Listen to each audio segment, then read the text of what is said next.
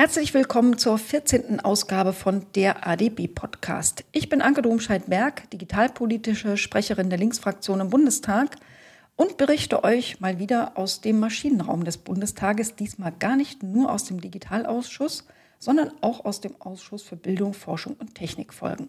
Da bin ich nämlich stellvertretendes Mitglied und habe teilgenommen an einem Fachgespräch zu ChatGPT und Konsorten, also zu den Large Language Models, von denen wir gerade alle so, viele, so viel hören.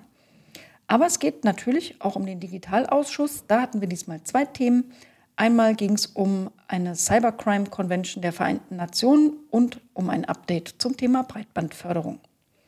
Aber bevor wir in die Themen einsteigen, wie immer ein paar Updates.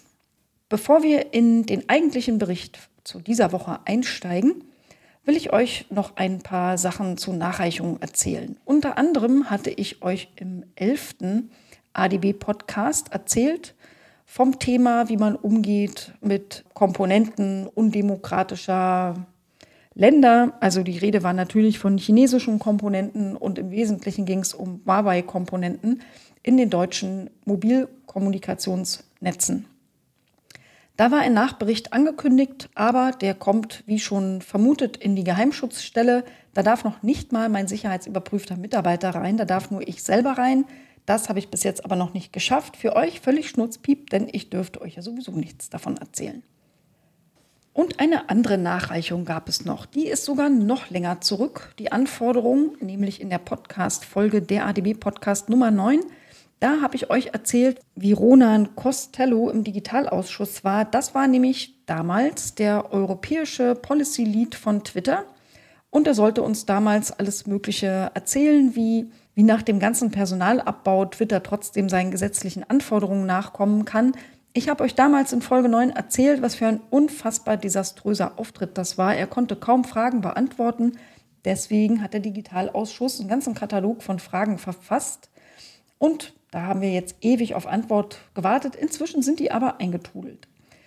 Ronan Costello ist inzwischen selber entlassen. Der hat diesen Brief auch nicht unterschrieben. Den hat überhaupt niemand unterschrieben, beziehungsweise er ist unterschrieben mit Twitter. Twitter ist jetzt also zuständig für Twitter. Aber um bei der Wahrheit zu bleiben, der Digitalausschuss hat natürlich angefragt, wer ist denn jetzt eigentlich zuständig für uns? Wenn wir mal irgendwelche Fragen haben. Und da hat man uns so als Interim die französische Policy-Chefin mitgeteilt. Die ist jetzt also unser, unsere Ansprechpartnerin.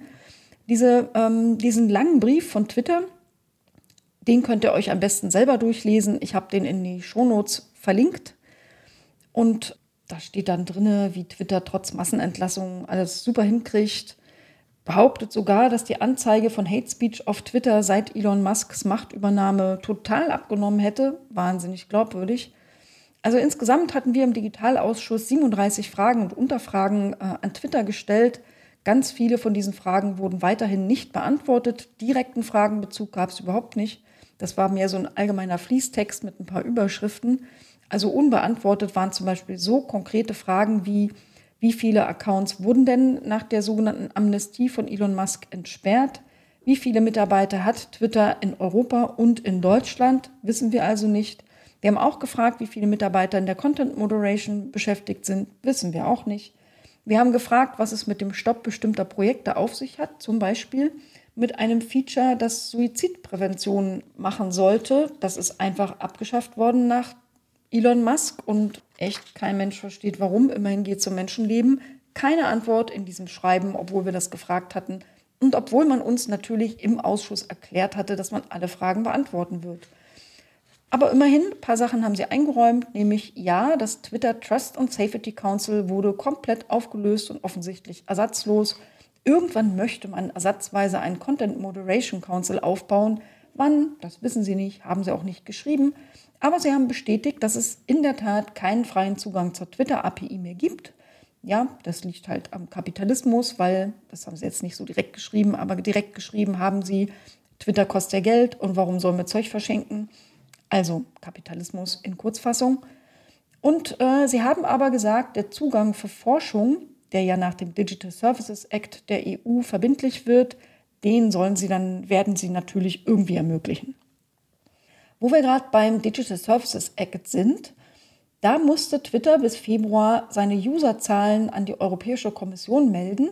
Da gibt es nämlich die Sonderkategorie Very Large Platforms, wenn man 45 Millionen aktive Nutzer hat. Und was hat Twitter gemeldet? Twitter hat 101 Millionen Total User in der EU gemeldet und 60 Millionen, die sich eingeloggt hatten, also aktive Nutzer waren. Das ist deutlich über 45 Millionen. Sie sind also mithin eine very large Plattform und müssen zum Beispiel den Zugang für die Forschung ermöglichen. Das könnt ihr euch, wie gesagt, durchlesen. In dem Brief, da stehen diese Zahlen übrigens nicht drin, die stehen in einem anderen Link, der wurde auf einer Transparenzseite von Twitter veröffentlicht, aber ist natürlich auch in den Shownotes zu finden. Damit komme ich jetzt zum ersten Thema, nämlich zum Fachgespräch, das übrigens auch öffentlich war, zum Thema generative KI, Chat-GPT und ähnliche ähm, Sprachmodelle und generativen KI-Systeme im Ausschuss für Bildung, Forschung und Technik folgen wo ich, wie gesagt, äh, stellvertretendes Mitglied bin. Eigentlich häufiger dort ist natürlich meine Kollegin Petra Sitte. Die hat dieses öffentliche Fachgespräch auch angeregt und die hat auch den Anlass angeregt, nämlich dass vom Büro Technikfolgen des Bundestages ein Kurzbericht zu diesem Thema erstellt wird und der ist fertig. Innerhalb von acht Wochen viele, viele Seiten vollgeschrieben worden und zwar als richtig guter Einstieg in das Thema. Das könnt ihr euch definitiv mal genauer angucken, ist auch in den Shownotes verlinkt. Und dieser Bericht wurde einerseits vorgestellt, auch vom Büro für Technikfolgenabschätzung, und er wurde kommentiert und wir konnten viele Fragen stellen an diverse Sachverständige, die dazu eingeladen waren. War eine sehr spannende Sache. Das Fachgespräch war öffentlich. Ihr könnt es euch also auch in Gänze angucken, so Pi mal Daumen, zweieinhalb Stunden. Ich verlinke euch den Link in der Mediathek. Natürlich genauso wie die spannendsten Gutachten der Sachverständigen. Ja, worum ging's? Eine längere Einführung zum Thema ChatGPT, Large Language Models, künstliche Intelligenz und generativer KI habe ich euch schon mal in der ADB Podcast Nummer 12 gegeben. Das mache ich jetzt an der Stelle also nicht. Aber es ging natürlich bei diesem Fachgespräch wie immer um die Chancen und Risiken, die mit dem wachsenden Einsatz derartiger KI-Systeme einhergehen, aber natürlich mit einem Schwerpunkt auf Bildung und Forschung, war ja immerhin der Bildungs- und Forschungsausschuss. An der Stelle vielleicht nochmal der Verweis darauf, am 24. Mai gibt es auch eine öffentliche Anhörung im Prinzip zum gleichen Thema, dann aber im Digitalausschuss und mit vermutlich etwas anderer Schwerpunktlegung. Wir haben also am Anfang diesen Hintergrundbericht des Büros für Technikfolgenabschätzung des Bundestages vorgestellt bekommen der ist natürlich nur eine Momentaufnahme, das ist ja klar, und ähm, hat vor allem zwei Hauptinhalte, nämlich einerseits wurde da beschrieben, wie hat sich denn das Ganze bis jetzt entwickelt und was sind die aktuell bekannten wichtigsten Modelle, die da so in der Welt unterwegs sind. Und ähm, man hat geguckt, bestimmte Anwendungsszenarien in ausgewählten Feldern, natürlich Bildung, aber auch Gesundheit zum Beispiel und was das da so bedeutet. Also klassische Technikfolgen. Zur Bildung hat uns der Kollege vom Büro für Technikfolgen ganz kurz auch eine Einführung gegeben und hat geschrieben, dass es da also besonders schnell besonders viele Herausforderungen gab. Diese Chat-GPT-Sachen vor allem, die haben sich also sehr schnell in die Praxis in Schulen, aber auch in der Lehre und an Universitäten reingeschlichen und bieten also eine Menge Vorteile auch. Einerseits für Lernende, die können sich das Selbstlernen erleichtern, können sich individuelle Lernpläne machen, können sich einen kleinen KI-Tutor einrichten und sich, weiß ich, Vokabeln abfragen lassen oder irgendwas anderes. Das ist für die natürlich hilfreich. Aber auch Lehrende benutzen schon in Schule und Lehre viel ChatGPT, um sich zum Beispiel bei Unterrichtsvorbereitung zu entlasten, Unterrichtsmaterial zu erstellen und solche Sachen. Aber natürlich gibt es auch jetzt schon ganz viele Probleme, nämlich hauptsächlich um die Frage herum, wie bewertet man denn jetzt eigentlich Leistungen, wenn man gar nicht mehr weiß, wer hat denn jetzt die Hausaufgabe oder die Hausarbeit geschrieben? War das die Schülerin oder der Schüler oder war das die KI?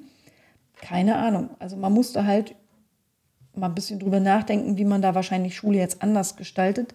Was aber auch genannt worden ist von dem Vertreter des Büros für Technikfolgen, Abschätzung war, dass man sehr stark damit rechnet, dass es eine Verstärkung der Bildungsungleichheit gibt. Also ein echtes Gerechtigkeitsproblem. Dafür gibt es noch keine Studien, es gibt noch keine echte Evidenz. Aber man hat schon Evidenz für das allgemeine Thema digitale Bildung. Das hat man während der Corona-Pandemie gesammelt. Und es gibt jetzt anekdotische Evidenz, die darauf hinweist, dass es mit der KI praktisch genauso sein wird. Wer also aus entsprechenden Hintergründen kommt, der hat einen leichteren Zugang und kann die Vorteile eher nutzen als die, die es eigentlich am meisten bräuchten, weil sie aus anderen Bildungshintergründen kommen. Vorgestellt wurde auch das Thema öffentliche Kommunikation als ein Schwerpunktthema. Da sind äh, Vorteile, dass man zum Beispiel die Barrierefreiheit zu Informationen senken kann, indem man zum Beispiel einen Text auch einfach umwandeln lässt durch ChatGPT in einfache Sprache. Oder man kann lange Texte zusammenfassen und damit zugänglich machen für Menschen, die einfach entweder die Zeit oder, oder nicht die Lust oder den Intellekt haben, super lange Texte zu lesen und zu verarbeiten. Aber beruflich kann man es eben auch nutzen, zum Beispiel für investigative Recherche bei JournalistInnen, oder in Verlagen für Lektoring, für Korrektur, für Feinschliff von irgendwelchen Texten. Also für alles das kann man es eben auch nutzen, aber auch in der öffentlichen Kommunikation gibt es jede Menge Nachteile beziehungsweise große Probleme. Das ist das schon bekannte Thema der Desinformation, vor allem auf sozialen Medien, dass es mehr manipulative Inhalte gibt, aber wahrscheinlich auch sehr viel mehr Spam. Und zwar möglicherweise in höherer und damit gefährlicherer Qualität und das Ganze kann natürlich zu Vertrauensverlusten und Verunsicherung führen und am Ende ein Demokratieproblem darstellen. Und als drittes Thema wurde in dieser Kurzeinführung vom Büro für Technikfolgen noch vorgestellt das ganze Thema Bias und Stereotype. Und da will ich euch mal eine kleine Geschichte erzählen, die ist mir gestern auf Twitter begegnet, könnte heute früh gewesen sein. Da schrieb nämlich jemand via ChatGPT nach einem ähm, englischen Satz gefragt hat, der heißt nämlich, A paralegal married the attorney because she was pregnant und hat dann halt ChatGPT gefragt, wer war denn da jetzt schwanger? Paralegal ist ein Anwaltsgehilfe oder Gehilfin, ist im Englischen ja genderneutral. Attorney ist mehr so der Anwalt, natürlich auch, könnte auch auf Deutsch eine Anwältin sein, weil das ja geschlechtsneutral. Also, Anwaltsgehilfin heiratet Anwältin, weil sie schwanger war. Wer ist da jetzt schwanger? Und ChatGPT hat lustigerweise geschrieben, She bezieht sich immer auf das Substantiv, das als letztes vor she steht. Und das sei ja paralegal. Was natürlich nicht stimmt, weil das letzte Substantiv davor ist attorney.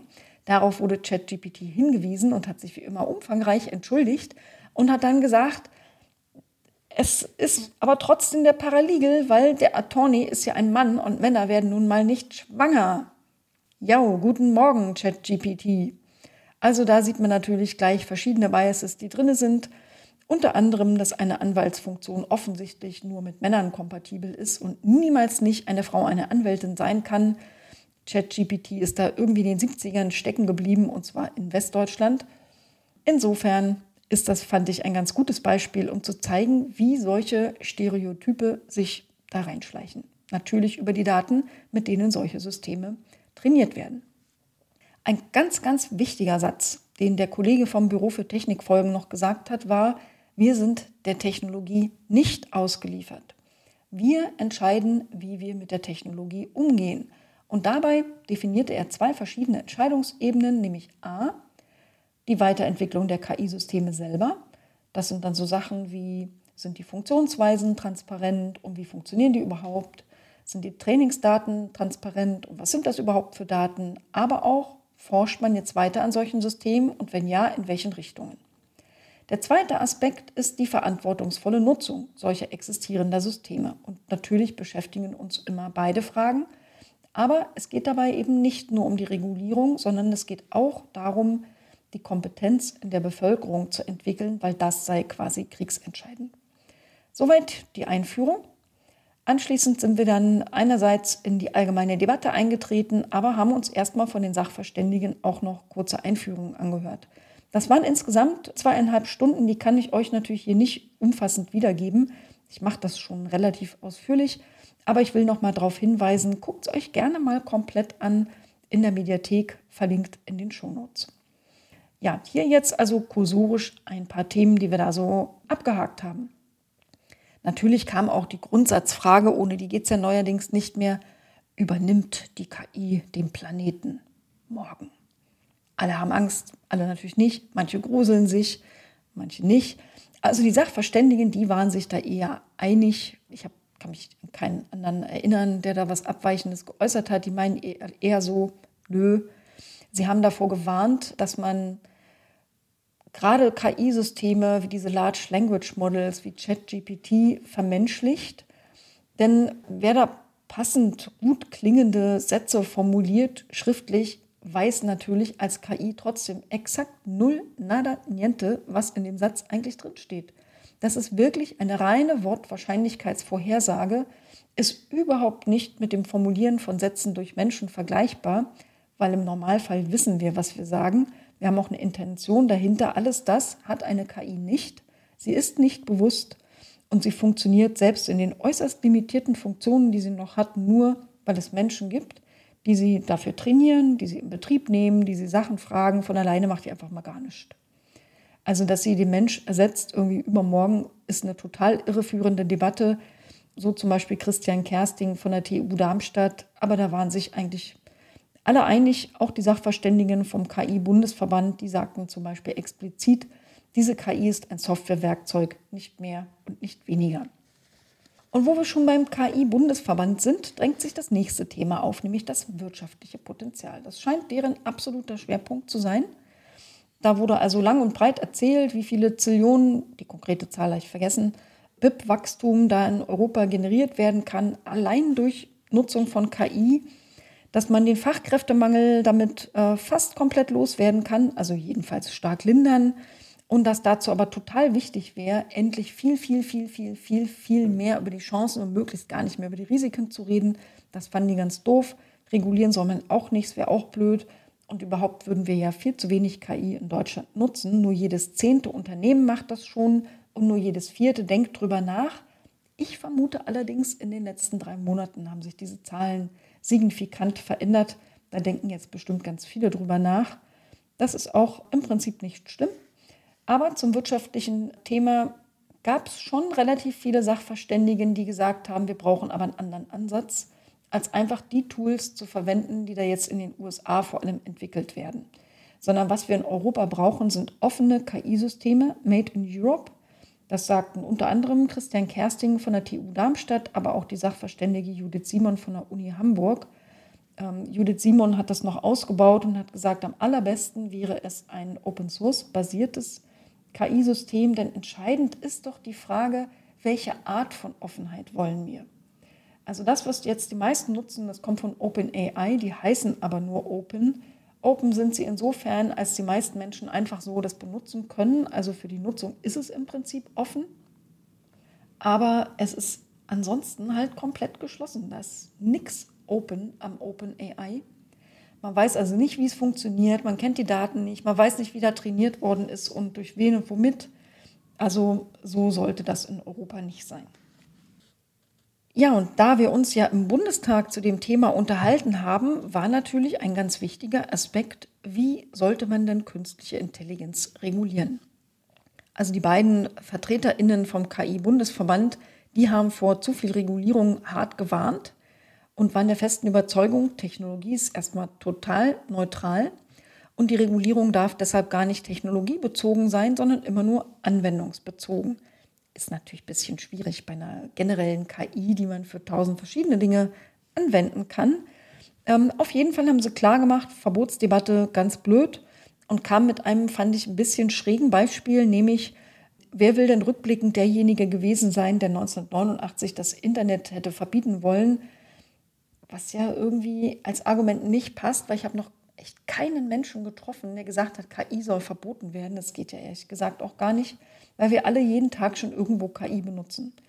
Der Suchalgorithmus von Google, die Empfehlungsalgorithmen in Social Media, in Amazon, der Stau auf Google Maps, also das alles ist doch schon längst KI. Niemand will KI verbieten. Äh, insofern fand ich das ein echt irreführendes Argument. Schräg fand ich aber, dass zum Beispiel die Sachverständige Klüver auch vom KI-Bundesverband sogar die Transparenz über die Funktionsweise von KI überflüssig fand. Das ist ja eher schon häufig Konsens, wenn man sich so mit Sachverständigen unterhält, dass es da mehr Transparenz braucht. Ihre Begründung war, menschliche Gehirne seien ja schließlich auch Blackboxen. Man könne ja auch nicht im Kopf gucken, wie der denkt und warum und welche Intentionen er hat. Warum soll man das dann bei KI können? Ja, warum? Also ich finde schon, dass es da einen Haufen Gründe dafür gibt. Das Einzige, was man sich da im KI-Bundesverband so an Regulierung vorstellen konnte, war dann lustigerweise auch das Thema Produkthaftung. Und dann der Kollege meinte noch, ja, Versicherung auch noch so Sachen. Offenbar so ein Restmisstrauen haben sie doch noch gegenüber der KI. Wenn sie Scheiße baut, dann soll eine Versicherung die Versicherung übernehmen. Aber das hat auch bei AKW schon nicht so gut geklappt. Am Ende findet sich dann nämlich keine Versicherung, die das versichert, wenn es an vernünftiger Regulierung ringsherum mangelt. Und die Sachverständige der Uni Hamburg, die schon erwähnte Professorin Simon, die hat da eine ganz andere Position gehabt. Die sieht nämlich keineswegs Technologie als neutral an, sondern sagt, KI wird ja mit Daten trainiert und diese Daten sind nicht neutral. Die haben einen Bias, also verschiedenste Varianten von Stereotypen und Vorurteilen in sich drin, einfach durch die Art der Daten. Und damit ist die KI, die damit trainiert worden ist, halt grundsätzlich nicht neutral. Deswegen reicht es auch nicht nur Anwendungen oder sektorspezifisch zu regulieren. Und ChatGPT zum Beispiel ist ja ein Massenprodukt, ist allen zugänglich und zwar für völlig beliebige Anwendungen. Und deswegen muss man auch die Grundlagenebene irgendwie regulieren, mindestens was die Datenquellen zum Beispiel angeht. Und der Sachverständige Kersting von der TU Darmstadt, der sagt sogar, eine gut gemachte Regulierung, die kann auch ein Standortvorteil für Deutschland sein. Wir hatten als Sachverständigen äh, einladen lassen ähm, den Herrn Engling vom Chaos Computer Club. Der hat eine ganze Reihe von Forderungen aufgemacht, nämlich, dass es Transparenz zu Datenquellen braucht, aber auch zur menschlichen Nachtrainierung. Da haben wir ja bei ChatGPT gehört, dass es in Kenia unter anderem passiert. Und da müsste man also zum Beispiel auch wissen, nach welchen Anweisungen ist dann so eine Nachtrainierung erfolgt, weil auch da werden ja Einflussnahmen vorgenommen. Und Engling fordert auch, dass man die Reproduktion von solchen Stereotypen verhindern muss, dass man verdeckte Anwendung von KI verbieten sollte, dass es ein Recht auf menschliche Nachbearbeitung gibt, zumindest in bestimmten Rahmenbedingungen. Was, mir so als No-Brainer einfällt, ist, wenn man einen Antrag stellt beim, beim Amt auf bestimmte Sozialleistungen und das entscheidet dann halt irgendeine KI, wäre gar nicht legal in Deutschland. Aber nehmen wir einfach mal das Beispiel, dass man dann zum Beispiel äh, darauf bestehen kann, dass das ein Mensch überprüft. Engling forderte auch ein Verbot von Microtargeting, fordern wir als Linke übrigens auch schon ewig, ließ sich bis jetzt in der Europäischen Union nicht durchsetzen. Aber bei all den Forderungen nach verschiedenartigen Regulierungen hat Engling vom CCC auch klargemacht, wie wichtig die breite Bildung der Bevölkerung ist. Das tauchte also wirklich in der Debatte immer wieder auf. Angesprochen wurden auch viele offene andere Regulierungsfragen, aber nicht besonders spezifisch. Da gibt es also im Medienrecht Unklarheiten, im Urheberrecht gibt es wilde Debatten, Jugendschutz, ja, siehe Italien, die haben ja wegen Jugendschutzverletzungen GPT, ChatGPT untersagt für die Nutzung.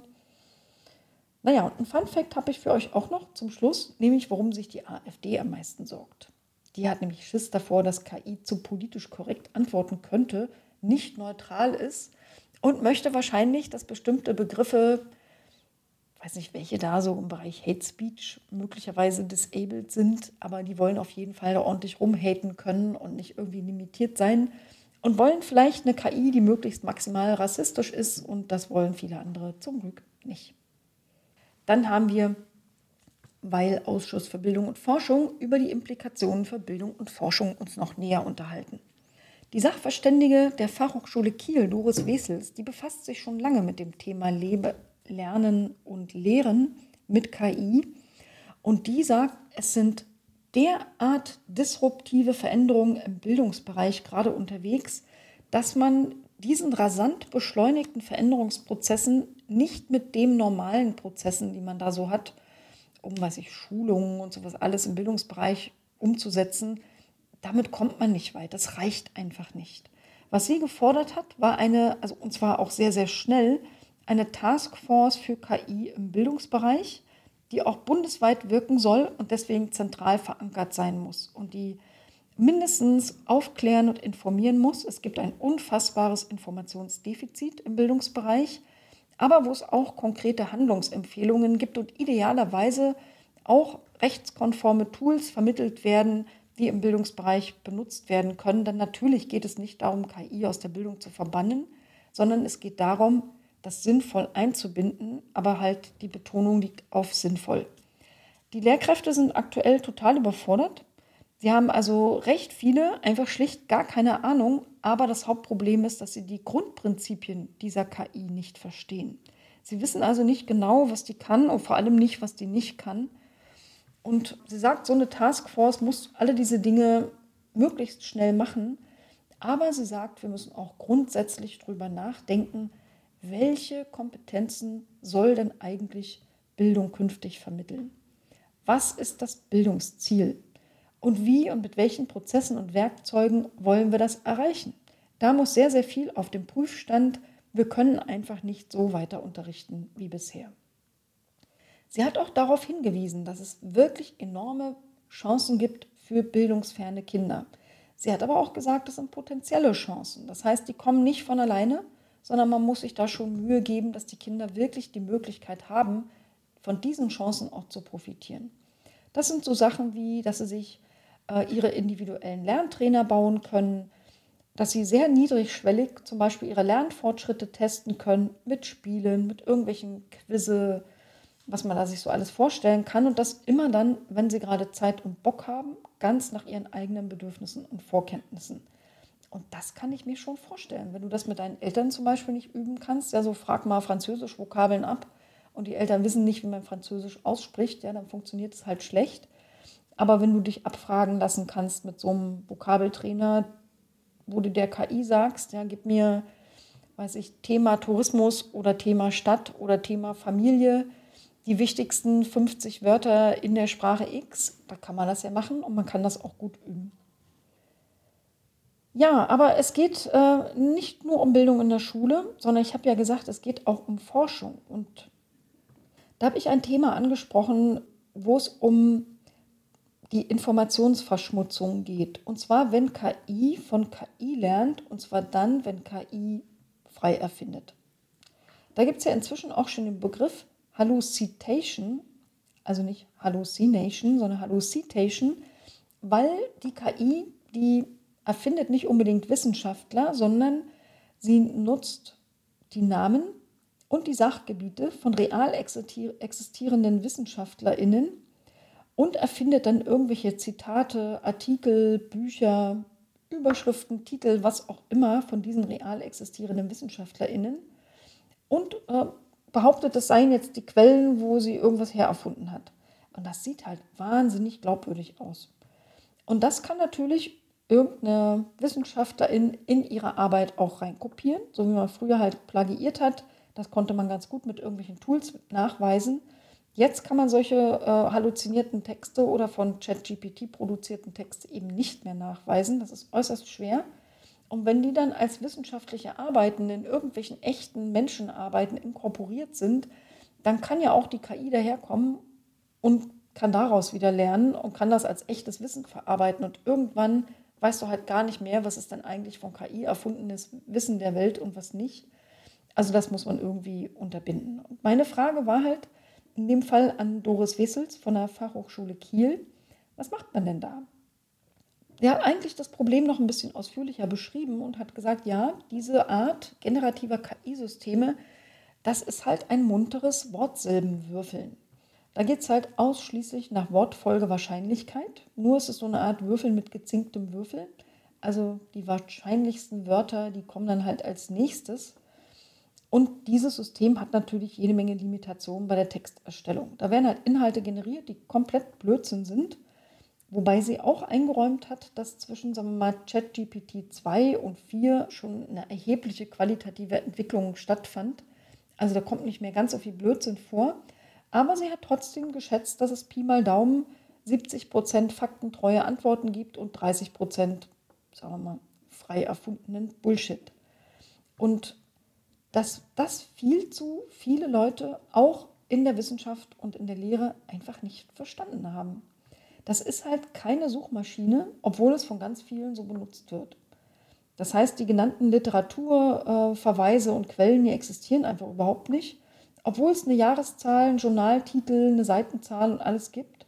Das ist halt nur statistisch plausibel und sonst halt einfach nicht plausibel, also frei erfunden.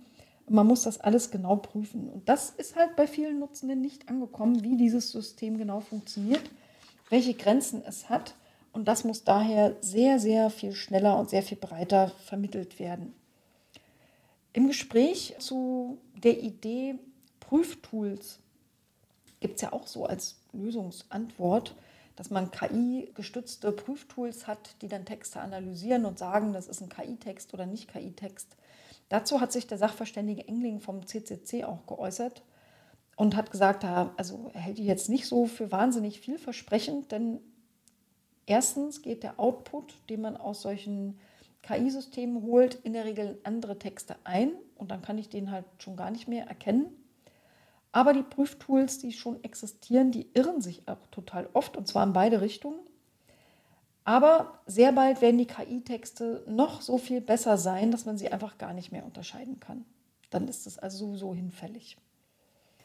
Ja, so viel also zur äh, halluzinierenden KI. Das ist, wenn natürlich unabsichtlich KI Dinge erfindet. Es gibt das Ganze natürlich auch mit Absicht. Und da sind wir bei einem anderen Thema, nämlich bei einer demokratischen Dimension. Dazu habe ich Professor Judith Simon von der Uni Hamburg gefragt, zu dem ganzen Thema Demokratiegefährdung. Natürlich gibt es ja gravierende Gefahren für die öffentliche Diskursfähigkeit, zum Beispiel. Und da gibt es auch einen ganz aktuellen Fall, habe ich gestern oder vorgestern auch auf Twitter gesehen. Da haben nämlich die US-Republikaner ihren ersten Wahlwerbespot, ja, die Präsidentschaftswahl hatte so ihre ersten ähm, Vorphasen schon.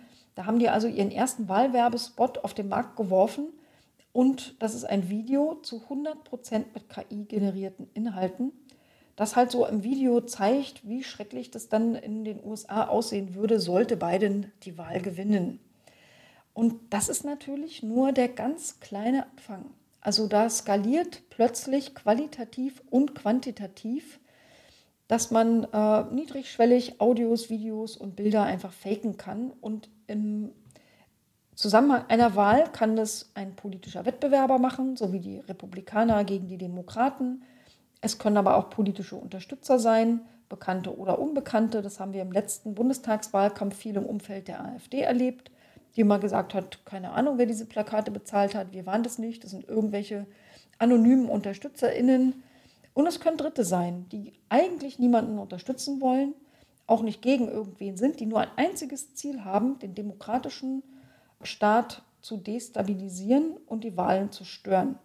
Kennen wir zum Beispiel von russischen Trollfabriken. Das alles ist total gefährlich, weil wir hier eine Kombination von drei Effekten haben. Wir haben nämlich einmal den sogenannten Automation Bias. Menschen neigen dazu zu glauben, was eine Maschine an Inhalten erzeugt hat.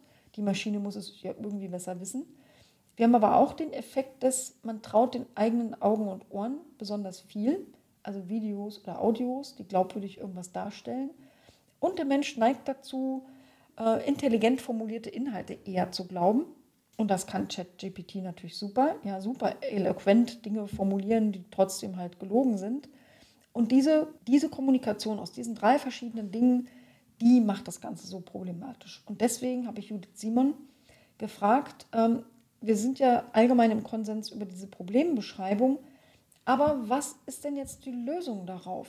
Was ist die, die Antwort auf die große Frage, wo nun ja der Geist mehr oder weniger aus der Flasche ist, dass man eigentlich nur noch mit einer aufgeklärten Bevölkerung eine Chance hat, dem zu widerstehen.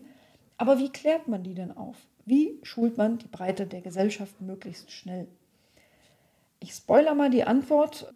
Das ist zwar die größte Herausforderung, sagte Judith Simon, eine super wichtige Frage, aber es gäbe halt nicht nur keine einfache Antwort, sondern in ihrem Statement wurde nach und nach klar, eigentlich hat sie gar keine Antwort darauf und ich habe auch woanders noch keine darauf gehört. Also das beunruhigt mich wirklich sehr, dass wir zwar alle anerkennen, das ist so ein Riesenrisiko, aber keine Ahnung haben, wie wir dem begegnen. Sie hat, ähm, fand ich aber noch ein ganz wichtiges Argument zu meinen Beschreibungen ergänzt, nämlich dass das Risiko auch deshalb besonders hoch ist, weil wir ein Ungleichgewicht beim Kompetenzbedarf haben. Das verstärkt den disruptiven Effekt. Und was meint Judith Simon damit? Sie meint damit, dass ich ganz wenig Kompetenz brauche auf Seiten derer, die solche Inhalte erzeugen. Also für die Produktion von gefakten Inhalten gibt es super leicht, einfach bedienbare, zugängliche, niedrigschwellige Tools und Werkzeuge. Aber ich brauche halt eine hohe Kompetenz für die Rezeption dieser Inhalte, also für das Erkennen, was davon ist wahr, was ist falsch, das Validieren von so, so erzeugten Informationen. Das braucht also eine hohe Kompetenz. Wir haben also niedrige Kompetenzbedarfe bei den Nutzenden gegenüber hohen Kompetenzbedarfen bei denen, die die Inhalte vorgesetzt bekommen. Und das ist dann erst richtig das Problem. Und sie hat bestätigt, dass Sprache und Bild zentrale Medien menschlicher Kommunikation sind, starke emotionale Reaktionen auslösen und dass sie deshalb halt so überzeugend Menschen beeinflussen können und sich zum Manipulieren eignen. Eine Kennzeichnungspflicht alleine würde für sie das Problem jedenfalls nicht lösen. Man hat schon die akute Herausforderung, dass man die Menschen irgendwie bilden muss. Und sie beschrieb, dass es ja drei verschiedene Täuschungsebenen gibt, die einem auch nochmal das Leben erschweren. Also a, weiß man oft nicht, ob man jetzt mit einem Mensch oder einer Maschine interagiert. Das ging es jetzt also nicht nur um Fake News, sondern auch zum Beispiel um Chatbot-artige Sachen, aber natürlich auch um Social Bots, die auch KI gesteuert viel schlechter erkannt werden können, zum Beispiel in sozialen Netzen. Also spricht man mit einem Mensch oder einer Maschine, das ist unklar, eine Täuschungsebene. Die zweite ist, dass man sich darüber täuscht, was kann denn die KI? Dass man also ihre Grenzen erkennt. Ne? Diese 30% Bullshit, das vor allem, weil man die Funktionsweise nicht versteht. Die Fähigkeit, eine KI und ihre Grenzen einzuschätzen, ist halt oft nicht da. Das ist die zweite Täuschungsebene über die Fähigkeiten und Grenzen der KI. Und die dritte ist dann äh, bezogen auf die Inhalte selber. Es ist halt unklar, ob ein Output faktenbasiert ist oder nicht. Ob er also eine Halluzination ist oder eine Hallucitation mit erfundenen Wissenschaftlern, Links und Quellen oder ob das halt stimmt. Ja, dann haben wir noch ein ganz anderes Thema angesprochen.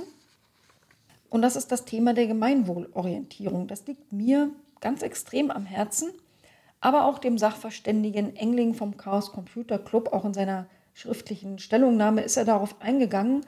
Der hat gesagt, das, was es jetzt im Prinzip an kommerziellen KI-Systemen gibt, das ist ja sehr, sehr viel auch trainiert worden mit gemeinwohlorientiert angelegten Trainingsquellen. Zum Beispiel die komplette Wikipedia wurde da in unterschiedlichen Sprachen eingelesen. Das haben Ehrenamtler gemacht und Ehrenamtlerinnen. Das ist komplett gemeinwohlorientiert, wird aber jetzt genutzt für ein geschlossenes System. Und das ist natürlich unerwünscht. Und das, was wir gerade erleben, nämlich dass ein Oligopol aus sehr wenigen riesengroßen, einflussreichen Unternehmen das Feld gestaltet, das muss man eigentlich beenden. Engling vom CCC hat auch beschrieben, dass die Chancen, wirklich Vorteile davon zu haben, halt sehr ungleich verteilt sind. Also er sieht schon sehr, sehr große Möglichkeiten, die man haben kann für sich selber. Da hat zum Beispiel gesagt, er wäre total happy, wenn er die Steuer- und Sozialgesetzgebung in Deutschland mal super schön zusammengefasst kriegen würde. Aber dass man da, wo man die Bedürfnisse danach hat, von diesen Vorteilen am meisten mitzukriegen, dass man das eben nur realisieren kann, wenn man ein gemeinwohlorientiertes KI-Ökosystem in der EU hat. Also er würde sich wünschen und ich mir übrigens auch, wenn wir in der Europäischen Union so ein Large Language Model finanzieren könnten, das wirklich offen für alle ist. Und es wäre im Übrigen ja auch gut für die europäische Wettbewerbsfähigkeit und man hätte auch wieder einen Beitrag zur Souveränität geleistet.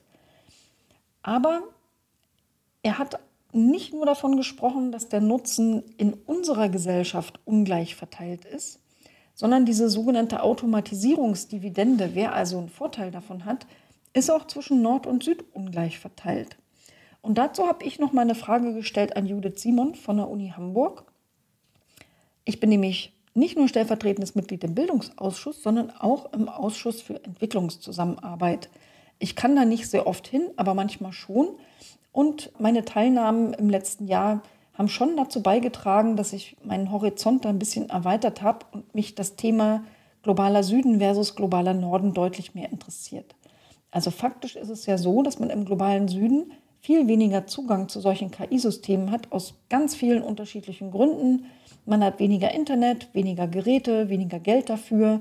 Aber es gibt schon schlicht in manchen Ländern keinen Zugang zu Strom. Also da redet man ja von ganz anderen Problemen. Mali zum Beispiel, da haben nur 15 Prozent der Bevölkerung Zugang zu Strom. In Uganda sind es 20 Prozent. Also da gibt es nicht mal Zugang zu Internet und nicht mal Zugang zu Handys an vielen Orten. Aber neben diesem allgemeinen Zugang zu den äh, Systemen und zum, zum Internet, geschweige denn ChatGPT, kommen eben Bevölkerungen aus dem globalen Süden auch in den Trainingsdaten sehr, sehr, sehr viel weniger vor. Also die Trainingsdaten sind ganz eindeutig vom globalen Norden dominiert. Die meisten beziehen sich irgendwie auf weiße und männliche Menschen. Ganz vieles Englisch, afrikanische Sprachen oder bestimmte asiatische Sprachen kann man da lange suchen. Und natürlich gibt das am Ende einen Bias im System zum Nachteil des globalen Südens. Und von Professor Judith Simon wollte ich ihre Meinung dazu wissen. Sie sagt ja, definitiv, also eine Diskriminierung und Benachteiligung durch die Datenlage besteht. Und ja, die Vorteile sind ungleich verteilt zugunsten des globalen Nordens. Wogegen Nachteile aber trotzdem stark im globalen Süden anfallen und eben nicht dann auch im globalen Norden. Sie hat das Beispiel nochmal beschrieben, dass man in Kenia ja menschliche Trainer für ChatGPT eingesetzt hatte. Da hat man also diese Aufgabe nach Kenia outgesourced, super schlecht bezahlt und die mussten dort eine sehr traumatisierende Arbeit machen, um diese Modelle so zu trainieren, dass die am Ende eben nicht gewaltverherrlichend und voller Hass sich äußern. Und diese Probleme sind halt da einseitig geblieben. Und was sie nicht angesprochen hat, was ich euch aber gegenüber noch erwähnen will, ich will euch mal eine Buchempfehlung noch dalassen, nämlich Atlas of AI von Kate Crawford. Da geht es um die KI-Infrastruktur, die physische KI-Infrastruktur. Das klingt immer so, als wäre das irgendwie Cloud und nebulös. Aber dahinter stehen Server, in denen ist Technik drin. Die Technik ist aus Rohstoffen zusammengesetzt. Die hat irgendeiner aus der Erde gebuddelt. Und ganz oft ist das unter schweren Folgen für Mensch und Umwelt irgendwo im globalen Süden. Und das hat eben auch mit unserer KI im Norden zu tun. Judith Simon hat diverse Maßnahmen vorgeschlagen, wie man das ein bisschen verbessern kann. Einerseits auch wieder das Thema offenere Systeme gestalten, vor allem mit Open Source, aber natürlich auch die Trainingsdatenbasis zu erweitern. Ich glaube nicht, dass wir das von OpenAI erwarten können. Da bin ich also eher bei den öffentlich finanzierten KI-Systemen. Um die Debatte von diesem Fachgespräch für euch mal kurz zusammenzufassen, ja, es gibt einen recht breiten Konsens zu den großen Herausforderungen und zur disruptiven Veränderung durch KI auf Seiten der Sachverständigen. Sagen wir mal ein bisschen entspannter hat es der KI-Bundesverband gesehen, aber es gibt leider viel zu wenig Ideen für konkrete Lösungen. Und damit kommen wir jetzt tatsächlich zum Digitalausschuss am gleichen Tag, nämlich dem 26. April 2023. Unser erstes Thema dort war die sogenannte Cybercrime Convention der Vereinten Nationen. Dieser Tagesordnungspunkt und der danach waren auf meinen Antrag hin übrigens auch öffentlich, wenn auch ohne Livestream, werden aber oder wurden inzwischen nachträglich in die Mediathek eingestellt. Ich verlinke sie euch, falls ihr sie euch in Gänze anhören wollt. Ja, die Cybercrime Convention, was ist denn das? Also, da geht es darum, dass man Anfang 2022 in den Vereinten Nationen mit Verhandlungen angefangen hat, um sich gemeinsame Regeln zu geben, um Cybercrime zu bekämpfen. Januar 2024 soll das Ganze verabschiedet werden. Von sechs Verhandlungsrunden sind fünf schon um. Die nächste und letzte wird im August 2023 stattfinden. Das übliche Verfahren ist übrigens am Ende nicht unbedingt einen Konsens zu finden, sondern da entscheidet einfach die Mehrheit der UN-Mitglieder. Und im Moment kristallisieren sich da so zwei Meinungslager heraus. Eins ist so um Russland und China herum, Pakistan und Iran sind auch noch dabei. Und das andere gruppiert sich so um die Europäische Union, Kanada, USA, Neuseeland und Australien und bestimmt noch ein paar andere dabei. Es gibt sehr, sehr viele Kontroversen in dieser Debatte, zum Beispiel mit Bezug auf die Vereinbarkeit mit Menschenrechten und den Missbrauchsmöglichkeiten, insbesondere für autoritäre Staaten aber auch was die dort geplante verpflichtende Kooperation zwischen den Ländern angeht. Also zum Beispiel wann und wie liefert man Menschen aus, wann und wie liefert man personenbezogene Daten aus, wie unterstützt man sich bei Rechtshilfeersuchen, wie ermittelt man gemeinsam und grenzüberschreitend und so weiter und so fort. Und es kommen auch jede Menge besonderer Ermittlungstechniken da drin vor. Also im Prinzip ein Gruselkabinett, wo man alles finden kann, von der Einräumung der Möglichkeit äh, der Vorratsdatenspeicherung über Client-Side-Scanning bis staatliches Hacking. Nicht unbedingt mit den Wörtern drin, aber in den Formulierungen so, dass es im Prinzip damit verargumentiert werden könnte. Von Seiten der Bundesregierung war eine Vertreterin des Justizministeriums da, die uns auch erstmal eine Intro gegeben hat. Die sagt schon, der Titel sei total irreführend. Wir haben das ja Cybercrime Convention genannt, so wird es in der Regel öffentlich abgekürzt. Offiziell heißt das Teil aber, auf Deutsch übersetzt, Verhandlungen für ein internationales Übereinkommen über die Bekämpfung der Nutzung von ITK-Technologien für kriminelle Zwecke. Und das ist natürlich unterschiedlich auslegbar und das ist schon eine der besonders großen Konfliktlinien.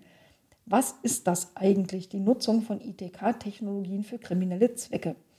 Oder was ist Cybercrime? Also dieses eine Lager um Deutschland und die Europäische Union herum, das will eigentlich nur Angriffe auf IT-Systeme geregelt wissen. Also wenn man irgendwo rumhackt und die Integrität und äh, Verfügbarkeit zum Beispiel von IT-Systemen dadurch stört. Andere, dieses Cluster um Russland, China, Iran, Pakistan und Co., die wollen maximal viele Straftaten erschlagen und zwar alles, was irgendwie ITK dafür genutzt hat. Also hast du mal ein E-Mail geschrieben, schwupps, ist die Straftat Cybercrime und dann sind natürlich ganz viele Straftaten mit gemeint. Sie gab auch noch mal einen Rückblick, wie das Ganze eigentlich entstanden ist. Anfang 22 haben ja nun die Verhandlungen angefangen, aber der Auslöser, der war am 27. Dezember 2019, als nämlich Russland bei den Vereinten Nationen in der Generalversammlung diesen Beschluss eingebracht hat und der wurde halt von einer Mehrheit getragen. Deutschland sieht dafür überhaupt keine Notwendigkeit, Europa insgesamt nicht, denn es gibt ja schon die sogenannte Budapest Convention. Das ist ein Abkommen des Europarats, das aber offen ist für andere Länder und das Cybercrime in der engeren Definition schon regelt. Und weil es offen ist für andere Länder und ein ziemlich gutes Papierchen, ich habe es nicht gelesen, aber so wurde das gesagt, haben das auch schon fast 100 Staaten unterschrieben, also deutlich mehr als Mitgliedstaaten der Europäischen Union sind. Dazu gehören USA, Kanada, Japan, auch Großbritannien, ex-EU, aber natürlich nicht die Staaten aus den anderen Lager, die der Meinung sind, nee, auch wenn da jetzt weltweit Länder beigetreten sind, es ist und bleibt ein regionales Abkommen geboren in der EU. Sie wollen dann lieber was, das auf der Ebene der Vereinten Nationen geregelt ist. Wichtig noch, dass er uns beschrieben hat, das ist ein sogenanntes gemischtes Abkommen. Das hat also rechtliche Auswirkungen einerseits auf Regulierung in der EU, deswegen ist die EU als EU-Verhandlungspartner aber es hat auch Auswirkungen auf nationale Gesetzgebungen und deswegen ist auch Deutschland Verhandlungspartner, so wie alle anderen UN-Mitgliedstaaten selber. Die Berichterstatterin auf Seiten der UN muss übrigens bis zum August, wo die sechste und letzte Verhandlungsrunde stattfindet, einen sogenannten Zero Draft vorlegen.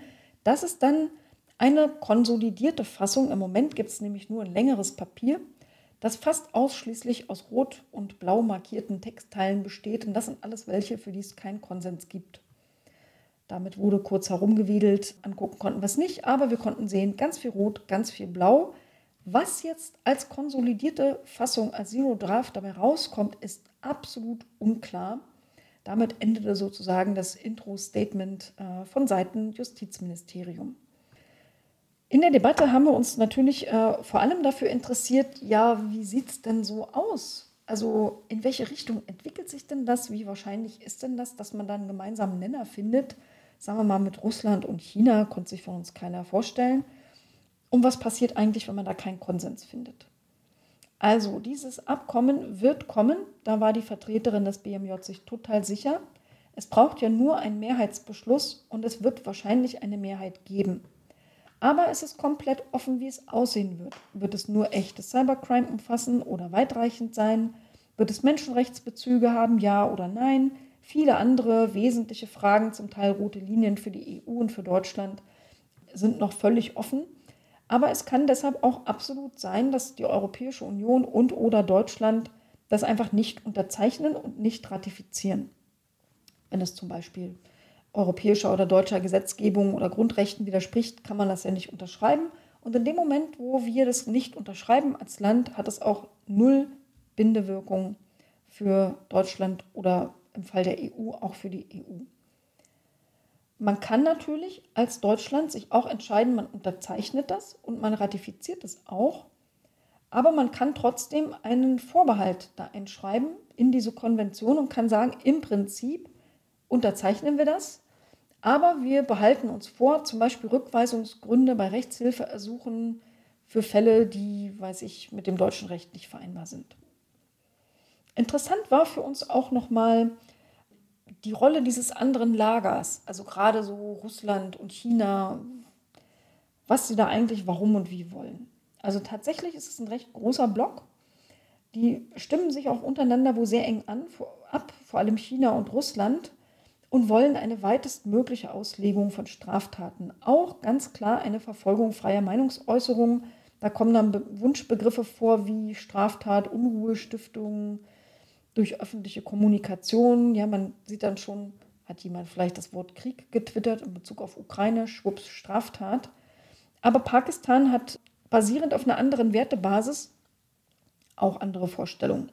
Zum Beispiel ist es dort eine Straftat, uneheliche Verhältnisse über das Internet anzubahnen und das möchten die auch über die Konvention abgedeckt haben. Das fänden wir natürlich sehr abwegig. Ja, und dann gibt es natürlich das ganze Thema Datenschutz. Das ist ja für Europa bekanntlich ein wichtiges Argument. Und wir haben da als Einsicht oder Input bekommen einen Drahtbericht von einer Sitzung in der Europäischen Union. Da steht was drin von taktisches Vorgehen beim Datenschutz irgendwie absprechen. Jetzt taktisches Vorgehen beim Datenschutz, was soll das sein? Ja, also habe ich mal nachgefragt, was ist damit konkret gemeint? Die Erklärung war halt ein bisschen lapperig. Also da wurde dann gesagt, ja, wir haben ja einen total hohen Datenschutzstandard, sind damit als Europa aber in einer Außenseiterrolle. Also selbst gegenüber befreundeten Staaten stößt man da auf großes Unverständnis. USA, Großbritannien, Australien, Japan, Kanada etc. Da muss man immer viel erklären und trotzdem können sie es am Ende nicht nachvollziehen. Und dann kam der Satz von Seiten BMJ, wir müssen halt einerseits unsere Datenschutzstandards halten und andererseits aber auch Kompromisse machen. Also wenn ihr da jetzt nicht schlauer seid, ich war es auch nicht. Mich hat sehr interessiert, was es mit der Haltung Deutschlands und der Europäischen Union, aber vor allem Deutschlands in Bezug auf einen offenen Brief von 90 Nichtregierungsorganisationen auf sich hat. Aus Deutschland haben den also mindestens der CCC, aber auch die digitale Gesellschaft unterschrieben. Und ich wollte also konkret wissen, welche der dortigen Forderungen unterstützt denn explizit die Bundesregierung. Das haben sie so auswendig nicht sagen können, deswegen habe ich die einfach alle abgefragt. Ich habe also gefragt, will Deutschland, dass nur echte Cyber-Cyber-Kriminalität verfolgt wird und nicht bloß irgendwelche IT-Nutzungen bei irgendeiner Straftat? Da hieß es klares Ja. Falls es zu weiteren Straftaten im Katalog kommt, dann fordert dieser Brief, sollen die nur sehr, sehr eng formuliert sein und sehr präzise, aber immer konform sein mit internationalen Menschenrechtsstandards. Will das Deutschland auch? Ja. Es sollen keine Taten aufgenommen werden, die die freie Meinungsäußerung berühren. Deutschland sagt, ja, ist so, wollen wir auch nicht. Soll bei Straftaten mindestens auch eine schädigende Absicht oder eine beziehungsweise und eine echte Schädigung nachgewiesen werden, damit man nicht Whistleblower, JournalistInnen oder IT-SicherheitsforscherInnen kriminalisiert. Auch da sagt Deutschland ja. Weitere Frage, Ermittlungsbefugnisse der Konvention sollen ausschließlich auf Straftaten bezogen werden, die in dieser Konvention auch direkt adressiert sind. Da kam kein klares Ja, sondern da kam dieser Punkt ist kompliziert. Deutschland hätte das gerne so gehabt, hat sich aber in der EU nicht durchsetzen können und trägt offenbar den EU-Konsens mit. Und der EU-Konsens ist, es sind auch andere nicht erwähnte Straftaten mit abgedeckt für diese Ermittlungsbefugnisse, aber nur schwere Straftaten mit einer Mindeststrafe von vier Jahren. Das verstehe ich ehrlich gesagt nicht, weil dann bin ich nämlich wieder beim Ehebruch in Pakistan, der garantiert eine schwere Straftat ist mit mehr als vier Jahren Strafe und dann soll man da irgendwie Rechtshilfe leisten. Also, Burks. Fand ich merkwürdig. Ja, die letzten beiden Punkte im Brief der NGO habe ich auch abgefragt, nämlich einmal Überwachung und Datensammlung in Echtzeit, die auf keinen Fall das Eindringen in Netzwerk und Endgeräte autorisieren darf über diese Konvention und dass die Konvention klarstellen soll, dass es halt gefährlich ist für Netze, Geräte und die Daten, wenn man zum Beispiel äh, staatliches Hacken, Sicherheitslücken und so weiter macht. Das ist auch die Position der Bundesregierung und der EU. Die wollen nämlich überhaupt keine Echtzeitüberwachung. Und ein bisschen lustig fand ich, dass die Kollegin vom BMJ noch ergänzt hat, jedenfalls nicht in dieser Konvention. War vielleicht ein kleiner Hinweis auf den AI Act, in dem zumindest etliche Staaten der EU ja eine Echtzeit-Gesichtserkennung oder Biometrieerkennung im öffentlichen Raum zulassen wollen. Meine letzte Frage von dem NGO-Brief war, es darf auch keine allgemeine anlasslose Vorratsdatenspeicherung mit Rechtfertigung durch diese Konvention geben. Und auch da hat die Bundesregierung erfreulicherweise Ja gesagt. Also mein Fazit zur UN-Konvention. Heimlich, still und leise hat man hier seit langem schon Verhandlungen geführt. Ich habe bis vor kurzem noch gar nichts davon mitbekommen. 80 Prozent der Verhandlungen sind vorbei. Trotzdem scheint alles offen. Die Aussichten sind ziemlich scary. Also das, was da drinne stehen kann, kann schwerwiegende Folgen haben für die Zivilgesellschaft in sehr vielen Ländern. Ich hoffe allerdings, wenn das gruselige Inhalte gibt, dass dann die EU und Deutschland ihre roten Linien wirklich halten und zumindest für unsere Region dieses Abkommen nicht ratifizieren werden. Und damit kommen wir zum nächsten Thema. Da geht es um die Breitbandförderung. Wir erinnern uns, das hatten wir schon ein paar Mal als Thema im Digitalausschuss, zuletzt am 15. März und am 18. Januar. Wenn ihr es nachholen wollt, im ADB Podcast Nummer 7 ab Minute 34 und im Podcast Nummer 11 ab Minute 51, verlinkt in den Show Notes. Da habe ich schon mal über dieses Thema gesprochen. Anlass war ein CDU-Antrag, an dem haben wir uns aber nicht lange aufgehalten, weil der längst veraltet ist. Der ist vom Dezember und bezog sich noch auf den Förderstopp im Oktober 2022, forderte, dass es eine neue Förderrichtlinie geben soll. Die gibt es aber inzwischen. Die ist Anfang April in Kraft getreten. Deswegen haben wir uns in der Debatte hauptsächlich um diese neue ähm, Förderrichtlinie gekümmert. Und da gab es natürlich vom BMDV auch erstmal eine kleine Intro. Man freute sich riesig, dass man es geschafft hat, am 3.4.23 die Richtlinie zu veröffentlichen. Sogar ab März hätte man schon Beratungsleistungen in Kommunen gefördert. Und wurden so ein paar Neuerungen vorgestellt, die habe ich euch aber die letzten Male schon beschrieben, nämlich dass es zum Beispiel Länderbudgets gibt. Und man hat natürlich hart behauptet, dass es keinerlei Verzögerung im Gigabit-Ausbau gegeben hätte durch diesen längeren Stopp, sondern dass man jetzt viel effizienter ausbauen kann und mehr eigenwirtschaftlichen Ausbau hat. Und man hätte ja Indizien gehabt, dass die Förderung 2022 den armen eigenwirtschaftlichen Ausbau total verdrängt hat. Da stellen sich natürlich Fragen, auf die kommen wir auch gleich noch. Aber es wurde noch ergänzt, 2023 3 Milliarden Euro gibt es wieder, genauso viel im letzten Jahr. Und nein, keine Anträge seien bisher eingetrudelt. Da würde man sie erst im Laufe des Mai damit rechnen, denn erst müssten ja auch die Länder noch ihre eigenen Förderrichtlinien auflegen. Und es dauert halt alles ein bisschen. Ja, gefragt wurde schon im Antrag der CDU, ob das Geld dann überhaupt reicht. Das BMDV ist total entspannt. Drei Milliarden Euro sind ja A, ziemlich viel und B, glauben sie sogar, dass die gar nicht ausgegeben werden in diesem Jahr und geben witzigerweise als Grund ihre eigene Verspätung an, nämlich dass die Richtlinie erst im April überhaupt existiert hat und veröffentlicht wurde, dann die Länder ihre eigenen Richtlinien anpassen müssen, dann gibt es ja ein verpflichtendes Markterkundungsverfahren, das die Kommunen durchführen müssen. Das dauert ja auch noch mal zwei Monate. Ja, und die Antragstellung geht im Übrigen ja auch nur bis September. Also wenn die zwei Monate um sind und man dann noch schnell seinen Antrag macht, kann man das auch nur noch bis September tun. Damit haben sie also am Anfang des Jahres ein paar Monate verloren, am Ende des Jahres ein paar Monate verloren und haben krass einfach Zeit verplempert. Aktiv gebremst mit dem Ziel, den geförderten Ausbau zu minimieren. Das ist eine Forderung der großen Konzerne und klappt prompt. Und ich habe da auch eine Theorie, warum das so ist. Nämlich, wenn der Ausbau gefördert erfolgt, muss er Open Access sein, also offen auch für Wettbewerber. Und darauf haben die Konzerne keinen Bock. Deswegen bauen die lieber langsamer, aber ohne Förderung eigenwirtschaftlich aus. Ja, ein Thema, das wir so in verschiedenen Unterthemen abgehakt haben, war alles rund um die Prozesse. Um Bürokratie, um Barrieren, wie läuft da jetzt eigentlich was? Zum Beispiel habe ich mir diese Richtlinie mal durchgelesen, unfassbares Bürokratendeutsch, man versteht es einfach nicht immer. Ich lese euch da mal einen Satz vor, den habe ich halt auch nicht ganz verstanden. Also da steht drin.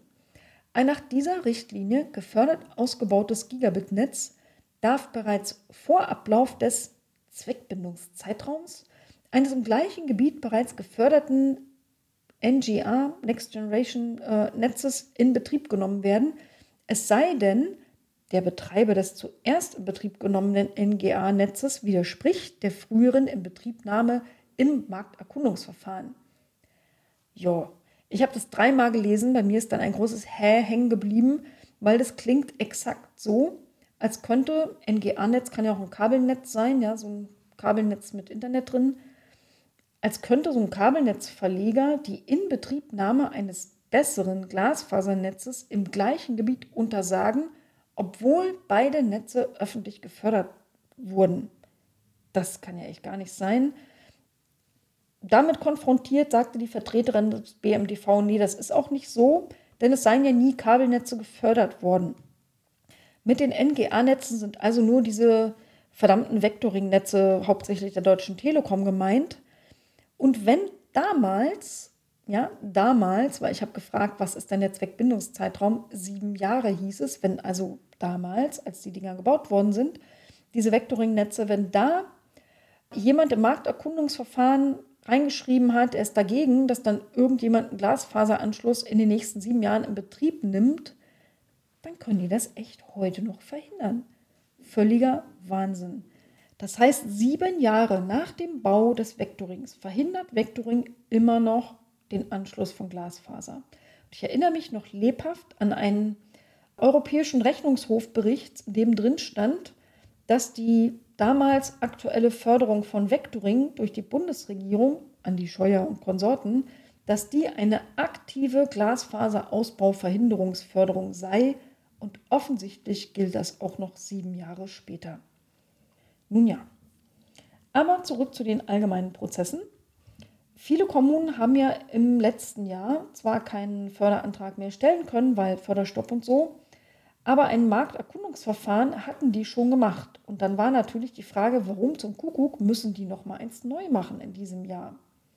Das müssen sie, denn es fallen ja zum Beispiel Aufgreifschwellen weg. Das heißt, förderfähig sind jetzt viel breitere Regionen und viel mehr Haushalte als vorher. Das heißt, die Grundlagen sind andere und deswegen müssen die das halt neu machen. Aber das, was das extra kostet, wenn die das zum Beispiel extern beauftragen, das übernimmt an Kosten der Bund. Es hieß auch so, Belastung Kommunen, nee, die sind gar nicht so belastet, kein einziger neuer Mehraufwand. Da, wo es im geänderten Prozess Mehraufwände gibt, sind das Aufgaben, die der Bund macht. Und man will ja sogar den Kommunen das Leben erleichtern, indem man zum Beispiel einen Punkterechner für die Kommunen erstellt hat. Den gibt es irgendwo im Internet.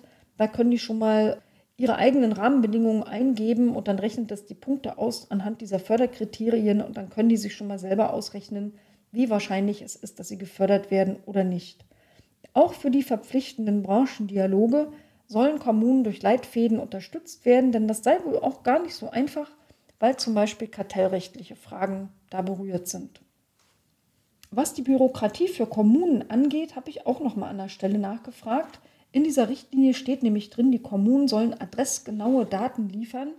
Also für alles, was förderfähig ist, insbesondere auch zusätzlich für die sogenannten sozioökonomischen Schwerpunkte, Krankenhäuser, sämtliche Unternehmen, ganz viele andere fallen darunter.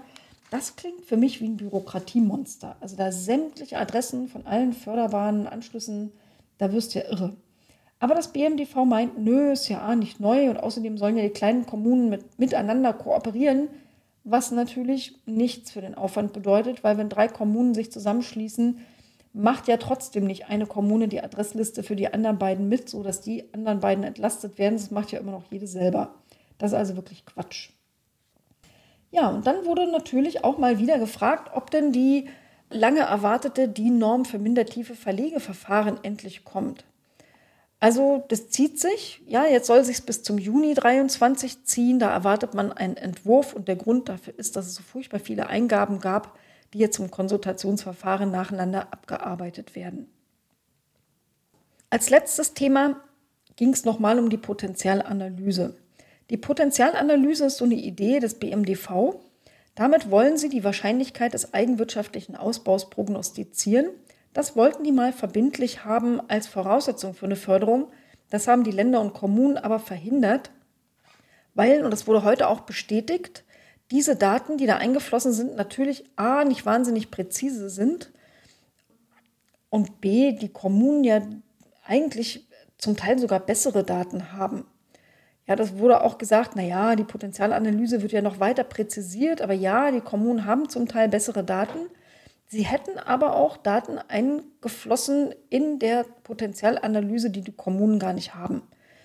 Welche das sind, gefragt, kamen halt Daten von Unternehmen zu ihren Wirtschaftlichkeitsgrenzen eines Glasfaseranschlusses. Also wie viel darf so ein Anschluss kosten, damit am Ende immer noch eine schwarze Zahl fürs Unternehmen bei rumkommt. Das sind offenbar die einzigen Zahlen, die die Kommunen nicht haben, die da irgendwie eingeflossen sind.